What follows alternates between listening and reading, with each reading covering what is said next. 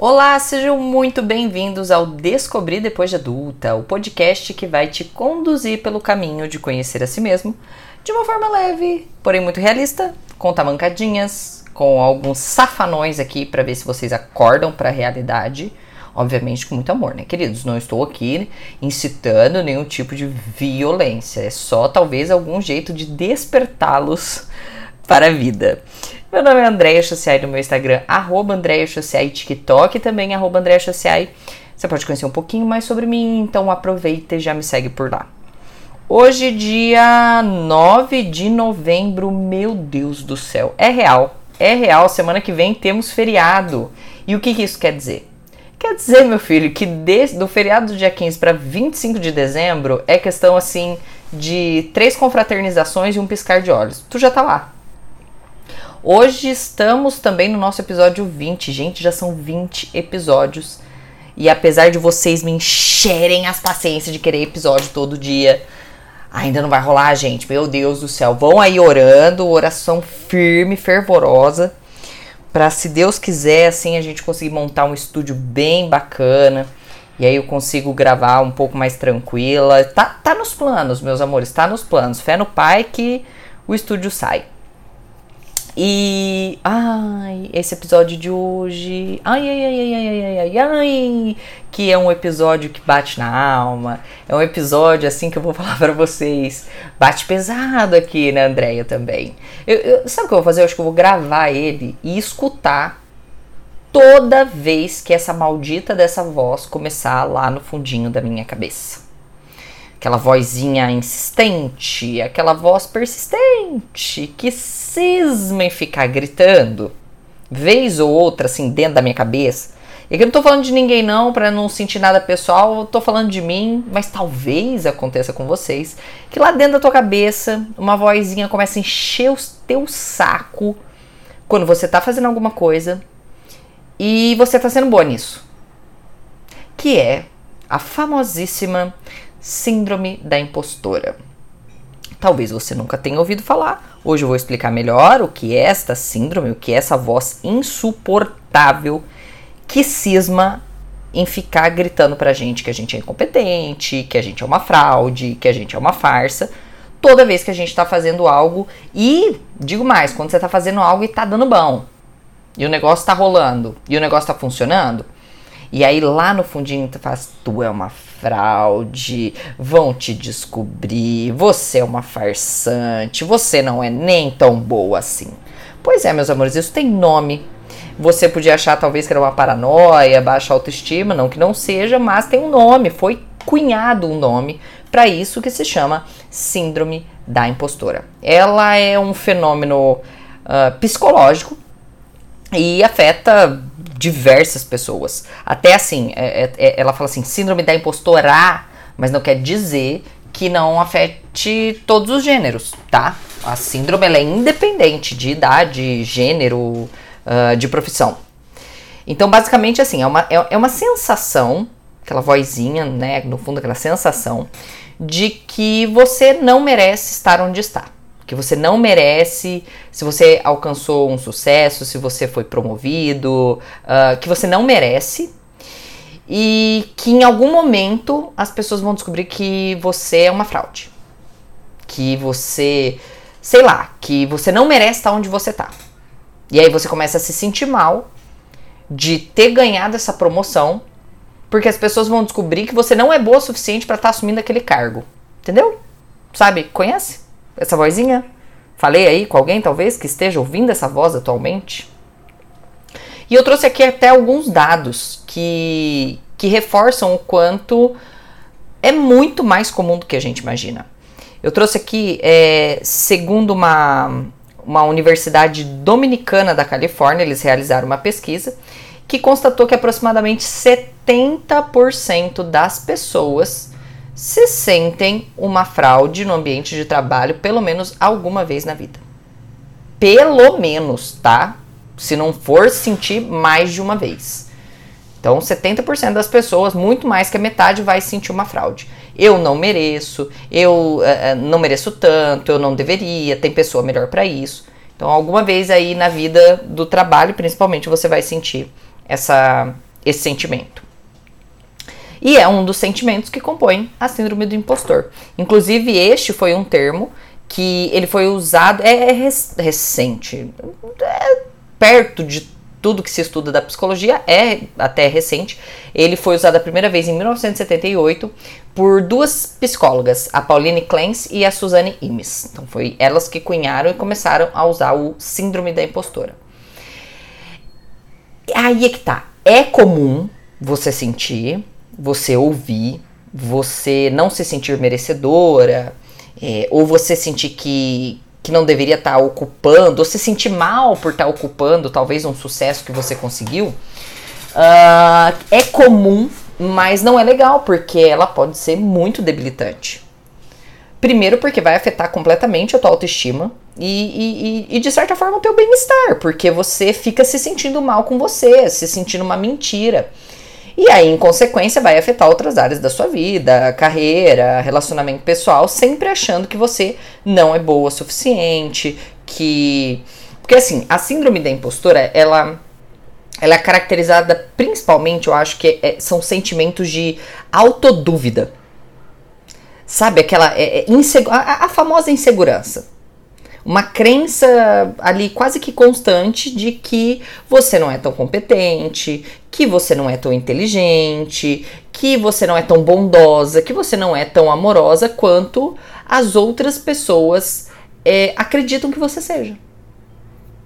Inclusive, uh, eu sei assim, e já convivi algumas vezes com esse sentimento, com pessoas ao meu redor com esse sentimento, é, algumas pessoas, elas, na verdade, elas criam uma dificuldade muito grande de internalizar algo que elas conquistaram. Do tipo assim, ah, eu conquistei isso porque eu me dediquei, eu fui boa, eu, eu dei tudo de mim. E aí elas começam, tipo assim, a atribuir o sucesso pra, pra, pra fator externo. Então, ah, eu consegui isso. Ah, menina, foi sorte. Não, isso aqui foi porque foi graças a fulano, que fulano que me indicou, senão eu não teria conseguido. Então atribui o externo. Então ela tem muita, muita dificuldade de falar assim: não, eu consegui por mérito meu mesmo. Que não deixa de ser uma tendência à autossabotagem, que inclusive é uma das, das, das características principais dessa, dessa síndrome da impostora. E não que a gente não sinta e, e, que tá tudo bem a gente sentir de vez em quando, tipo, ai, talvez eu não mereço tanto. Mas o problema é quando isso ultrapassa, você começa a se auto-sabotar tanto. Você começa, assim, a construir dentro da sua cabeça uma percepção tão grande de que você é incompetente, de que é, você é insuficiente, que ultrapassa o limite. Porque, sim, naturalmente, nós, uh, o nosso cérebro, a gente já tem uma predisposição a nos colocar uma sensação de incapacidade, de que a gente não merece. E aí, só que qual que é o problema? O problema é que dependendo da intensidade dessa, dessa, dessa tua sensação de, de, de ser incapaz, de não ser suficiente, é, aliado talvez a um, um meio onde você vive, por exemplo, uh, vai ser muito grave. Vai ser pior do que só uma sensaçãozinha de leve. Então, dependendo do meio onde você tá, das pessoas com quem você convive e do quanto você reforça que você é incompetente, que você é incompetente, que você não merece, que você não merece, meu filho, tu pira. E aí se, se sabota, e aí faz de tudo para perder o que conquistou. Por exemplo, a minha Siri ligando aqui do nada. Uh, por exemplo, uma pessoa assim, ela pode ter todas as competências, ela tá no trabalho e ela tem toda a competência técnica para assumir um cargo. Então vai lá, ela falou assim: bom, eu, eu precisa manjar de Excel, eu manjo, precisa é, entender de Word, entendo, precisa entender de entendo, conheço. A pessoa tem a capacidade técnica. Qual que é o grande problema da síndrome da impostora quando ela é levada ao extremo? É acreditar que ela não merece, ou principalmente que ela não vai dar conta. E aí, inconscientemente, você começa a criar algumas ações para sabotar a sua promoção.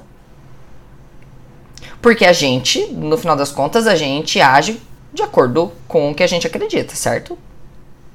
E aí o que, que acontece? Você nunca vai crescer na carreira, você nunca vai conseguir uma promoção, porque você não consegue controlar esse sentimento de não mereço, não sou suficiente. Mesmo que você mereça, porque você trabalha duro, porque você se dedica, porque principalmente você tem a capacidade técnica para fazer isto. E este é o grande problema. É o extremo. É quando você deixa essa voz gritar tão alto que a gente já tem a predisposição de se achar incapaz, de se achar insuficiente, mas daí ou você está num meio também que não te valoriza, ou você acaba estando num meio que você te faz sentir sempre menor, pior. Deus o livre, gente. Eu, eu, tive um trabalho aí, não, não, não tem muito tempo, uh, que eu tinha uma pessoa que, meu Deus, eu entrei numa, num parafuso mental, porque ela me fazia sentir tão mal comigo, ela, essa pessoa me fazia sentir tão. Como se eu fosse tão errada, tão errada, no meu jeito de ser, não na minha capacidade técnica, no meu jeito de ser. Que eu, assim, eu cheguei a questionar, assim, a minha sanidade. E aí eu penso, a gente já tem a predisposição a achar que não merece, a achar que não é suficiente. Se você tá num lugar que as pessoas ainda te ajudam a acreditar nisso, tu vai se sabotar ao extremo. E aí você acha sempre que você não merece. Ah, não vou nem lutar por essa promoção aqui porque eu não mereço. Eu não sou boa o suficiente. Eu sempre friso que é muito bom a gente saber da nossa insignificância. É ótimo, a gente precisa ter noção da nossa insignificância, que a gente é insignificante, que em alguns casos a gente não vai ter valor, que em alguns casos a gente não vai ser importante. É show, é, tá certo, porque senão a gente se coloca num nível de reizinho da porra toda e, e, e fica se achando demais. Mas, ô gente, sinceramente, você acha realmente que você é tão ruim em tudo assim para sabotar nesse nível? Não é, né? Deixei vocês pensar, mas não é, né? Além disso, é, eu sei que aqui eu tenho um público que não é só um público feminino. Eu preciso dizer que também a síndrome da impostora A não distingue gênero, idade ou profissão. Porém, estudos sugerem que. Ai, eu abri um pouquinho a janela que tá um calor do caceta. Estudos sugerem que nós mulheres somos mais propensas a experiência desta síndrome. Porque naturalmente nós mulheres nos sabotamos mais. Naturalmente nós mulheres não nos achamos suficientes. É o que eu sempre falo, a gente é capaz de perder um bom emprego, um bom cargo, um bom salário porque tem um macho mais confiante que a gente com todo perdão para os machos, tá, gente? Isso é um problema nosso. A gente se acha muito ruim. E então por isso já existem alguns estudos frisando que é, acomete mais as mulheres. E existem é, alguns fatores, tipo perfeccionismo, dificuldade de aceitar as próprias conquistas, comparação constante, que vão aumentar o risco de desenvolver essa síndrome. Então é o que eu falei, naturalmente a gente tem na nossa cabecinha que a gente não é suficiente, que a gente é, às vezes não merece, é, é natural do nosso cérebro. E ok, a gente tem que entender da nossa insignificância. Porém, em alguns casos, dependendo de quem está à sua volta e o meio onde você está, a dificuldade que você tem porque você é muito perfeccionista, ou porque é muito difícil para você aceitar que você acerta, ou principalmente um grande vilão da autoestima, que é a comparação, faz parte demais do seu meio. E aí, meu amor, você nunca vai sentir que tá boa.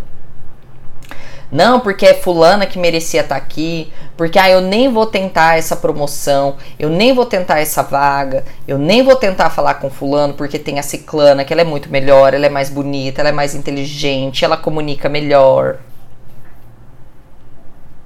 Ai, Andréia, não sei agora. Não sei se eu sei lá se eu tô sofrendo dessa síndrome.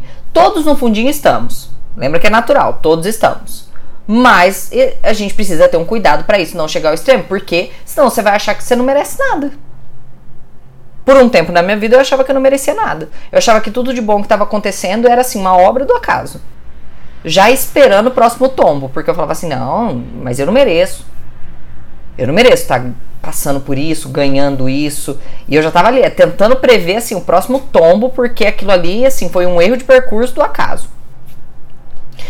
Existem sim ali alguns sinais é, que indicam que talvez você esteja realmente né, nessa crise, nessa síndrome da impostora. Por exemplo, é,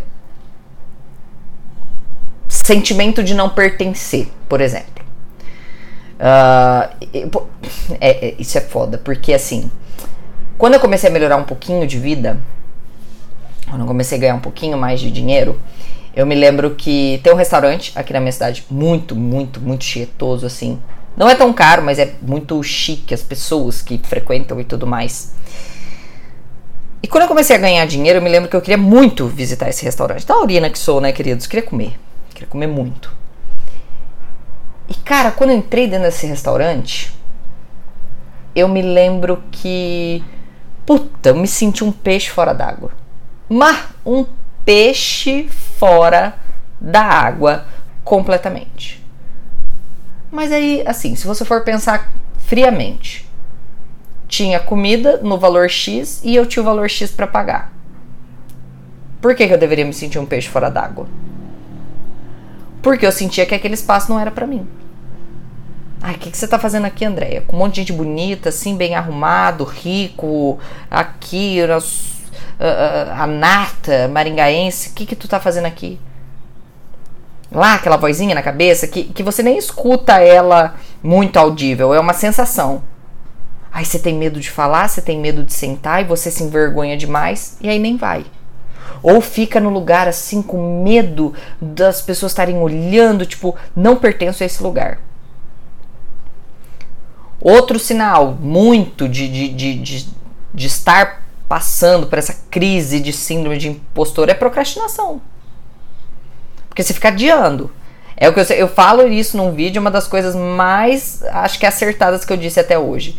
Geralmente o que vai te levar para um próximo nível é aquilo que tu tá adiando para fazer.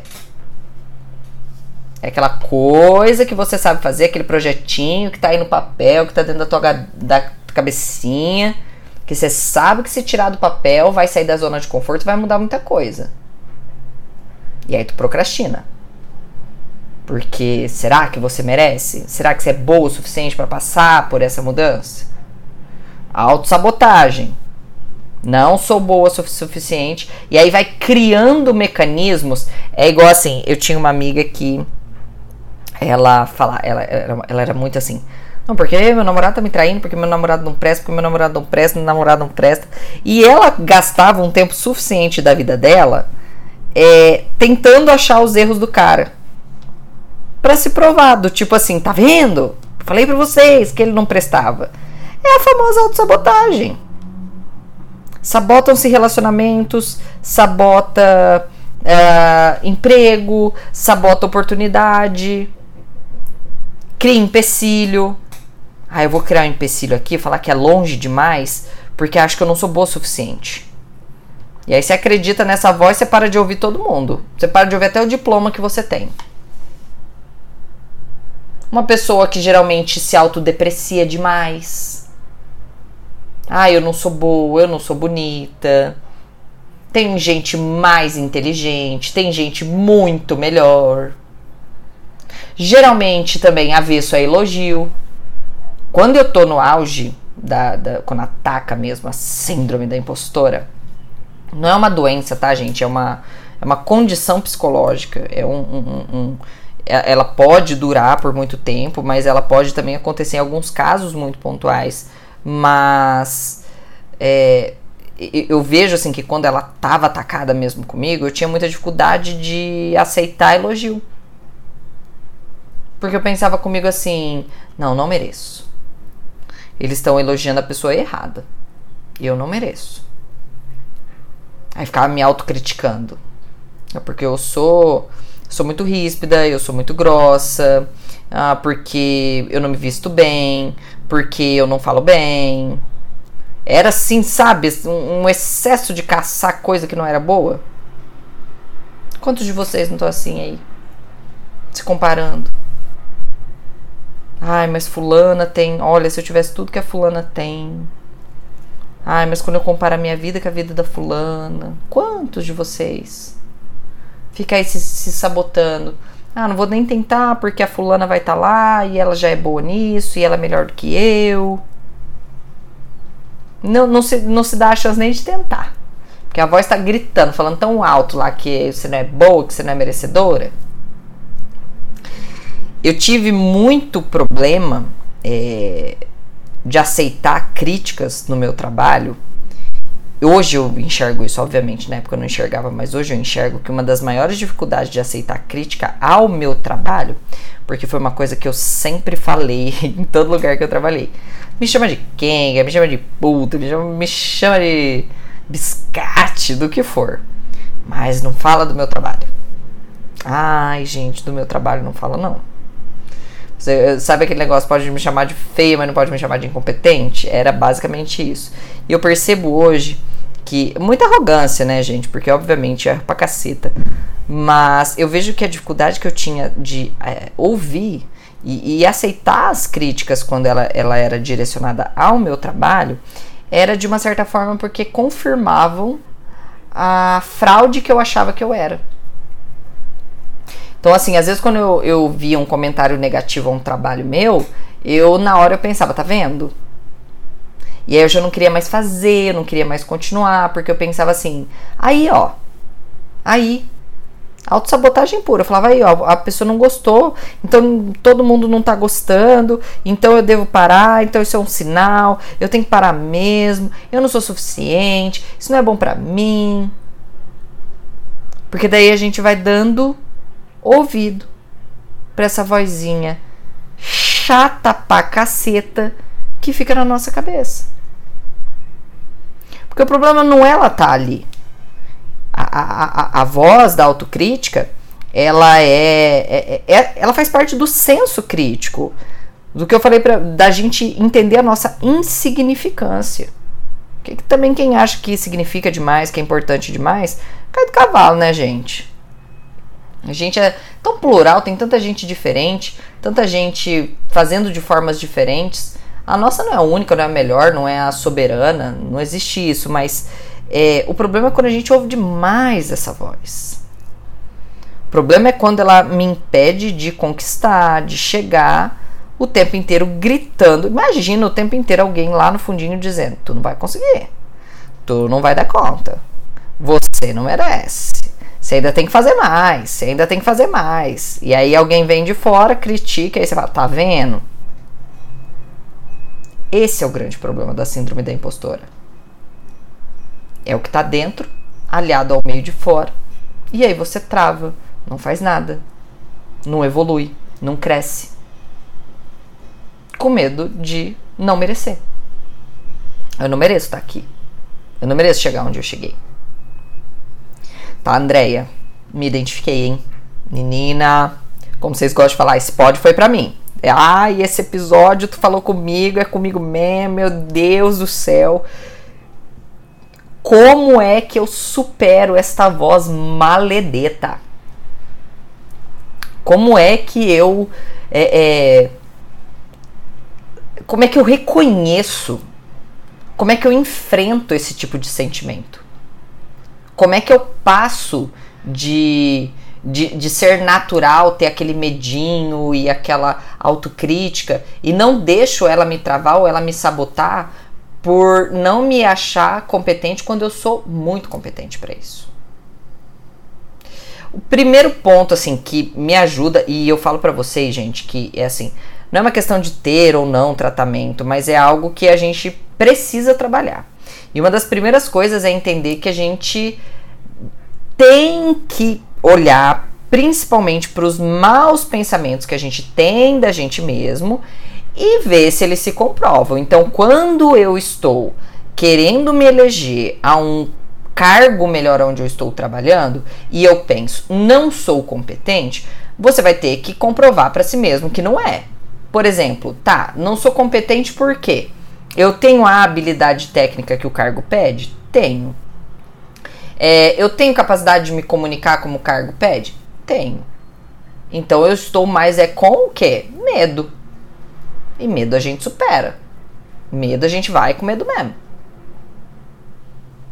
Então, a gente precisa avaliar o nosso trabalho, avaliar a nossa postura. Então, quando eu estava nesse trabalho e que essa pessoa me fazia sentir assim uma péssima pessoa, eu me lembro que a pessoa falava assim: "Não, porque você é muito difícil, você é muito difícil, você é muito dura, você é muito difícil, você é muito difícil". No primeiro momento eu acreditava em tudo que a pessoa estava falando. Tudo. Só que aí eu fui investigar isso. E aí eu fui ver que eu era mais difícil para esta pessoa e para mais uma. Mas essas pessoas tinham muita voz aonde eu estava. E aí eu achava que porque elas tinham muita voz, que elas eram a única voz. Mas para todo o restante, a maioria das pessoas com quem eu trabalhava, eu não era uma pessoa difícil. Eu era uma pessoa que agilizava, eu era uma pessoa que fazia, eu era uma pessoa que entregava, que acelerava, que tornava a vida dos meus liderados mais fácil. Então faz parte da gente avaliar se os maus pensamentos que a gente tem sobre nós e também das pessoas faz sentido. É fazer uma pesquisa mesmo, sabe? Uma, é tipo uma pesquisa de satisfação. O fulano, é, cara, aqui entre nós, é, que eu, que eu tô difícil de lidar, que a comunicação tá truncada, que tá acontecendo alguma coisa, porque foi fazendo isso pedindo feedback dessas pessoas que estavam ao meu redor, e não é pedir o feedback de todo mundo, mas as pessoas que estão diretamente ligadas a você, se você é tudo isso que estão te pintando. E mesmo que não te pintem, sabe? Eu acho que é muito importante a gente tentar entender a visão que o outro tem da gente. As pessoas que importam, obviamente. Então, se você lidera uma área, as pessoas que estão sendo lideradas para você, por você, fazer ali o seu one-on-one, -on -one, conversar cada uma, é, pedir sugestões de melhoria, o que, que ainda é difícil ali no seu comportamento. Eu pedia muito para minha irmã, que é uma pessoa que eu amo e confio demais. Então, Carol, você acha que eu sou uma pessoa que, sei lá, a hora que eu falo no Instagram, falo, você acha que eu falo ríspido? Então, assim, eu fui buscar muito feedback também. Pra quê? Pra tentar calar a voz. Pra toda vez que ela fosse falar, falar assim: não, filho, eu sou merecedora sim. Essa vozinha aí é só medo. Isso aí no fundinho, filho, é só medo. E tu não vai me cegar por medo. Eu sou competente, talvez esteja com um pouco de medo, talvez, mas competente eu sou. Então, se eu atingi, se eu cheguei onde eu cheguei, se eu lutei para chegar nesse lugar e cheguei, é sim mérito meu. Tem pessoas que me ajudaram e elas vão ter o agradecimento de acordo, mas a grande maioria do mérito é meu.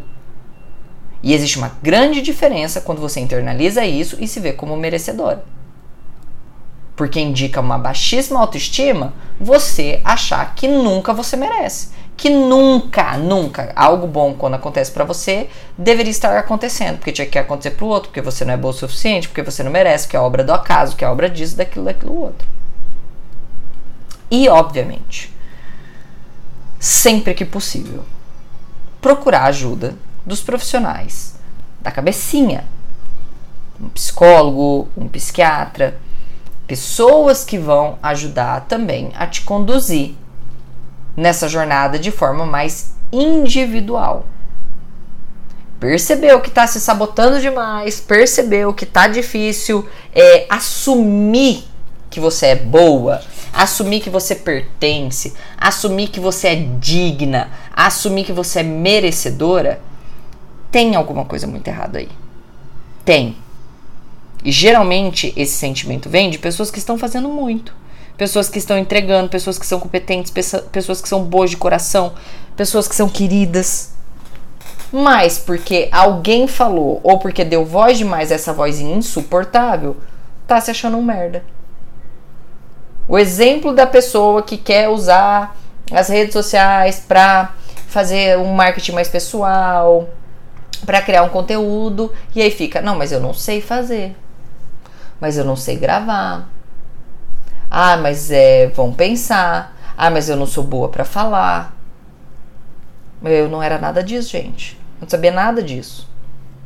Não fiz curso nenhum para começar na internet. Eu comecei. Vocês pegaram meus primeiros vídeos, se tiver paciência, que tem muito vídeo no meu feed. Mas se vocês pegarem os primeiros, vocês vão rir da minha cara. Meu Deus do céu. Eu lembro que eu colocava um óculos enorme na cara. Porque para mim parecia que servia como uma máscara. para eu me esconder. Não sei do que. Não sei do que, gente. A louca. para me esconder. Via aqueles vídeos eu falava, puta coisa feia, horrorosa, credo. Mas é a nossa cabeça, toda hora se autocriticando, se autoflagelando. Então não deixa voz interna e o próprio meio ditar tanto sobre você. Dizer tanto para você que você não merece, que você não é boa o suficiente ou que você é uma fraude. Tomem cuidado. É uma tendência natural, mas ela não pode ser a tendência ou a voz mais alta dentro de vocês. Espero de coração que este episódio, assim como todos os outros, tenham ajudado muito vocês. Espero vocês no episódio 21. Um beijo!